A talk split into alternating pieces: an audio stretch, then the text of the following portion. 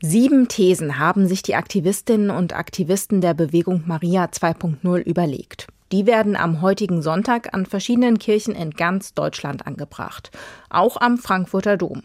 These 1 orientiert sich sehr am Grundgesetz. Hier heißt es, heute haben alle nach dem Grundgesetz gleiche Rechte, nicht so in der katholischen Kirche.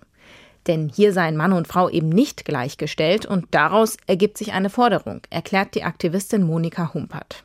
Mannsein begründet keine Sonderrechte. Unsere Kirche ist eine gerechte Kirche, in der alle Menschen die gleiche Würde und die gleichen Rechte haben und damit Zugang zu allen Ämtern. Das ist eine uralte These. Die Frauen wollen Priesterinnen werden können. In anderen Thesen fordern sie einen modernen Umgang der Kirche mit Sexualität und Hierarchien und die lückenlose Aufklärung und Bestrafung der sexuellen Missbräuche. Alles Forderungen, die es unter Katholikinnen und Katholiken seit vielen Jahren gibt. Inzwischen tut sich etwas. Das gesteht Monika Humpert ihrer Kirche zu. Doch das, was bisher passiert ist, reicht noch nicht. In Limburg passiert vieles, aber es ist eben sehr viel im Oberflächlichen. Es wird natürlich ein bisschen soweit der Bischof auch kann, ein bisschen frisch gestrichen, ein bisschen gelüftet, ein paar neue Möbel rein sozusagen. Aber es geht nicht an den Kern der Sache. Und wir haben ein systemisches Problem.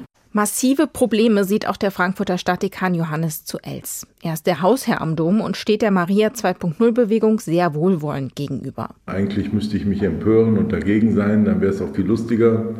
Ich bin auch empört, aber eigentlich ähm, schon seit geraumer Zeit viel eher darüber, dass man die Frauen schon seit langem eben gegen geschlossene Türen laufen lässt oder ihre Forderungen zwar anhört und vielleicht auch ernst nimmt, aber sie nicht umsetzt. Zu Elst hat nämlich die Befürchtung, dass sich ohne Änderungen bald keine Aktiven für die Gemeinden mehr finden.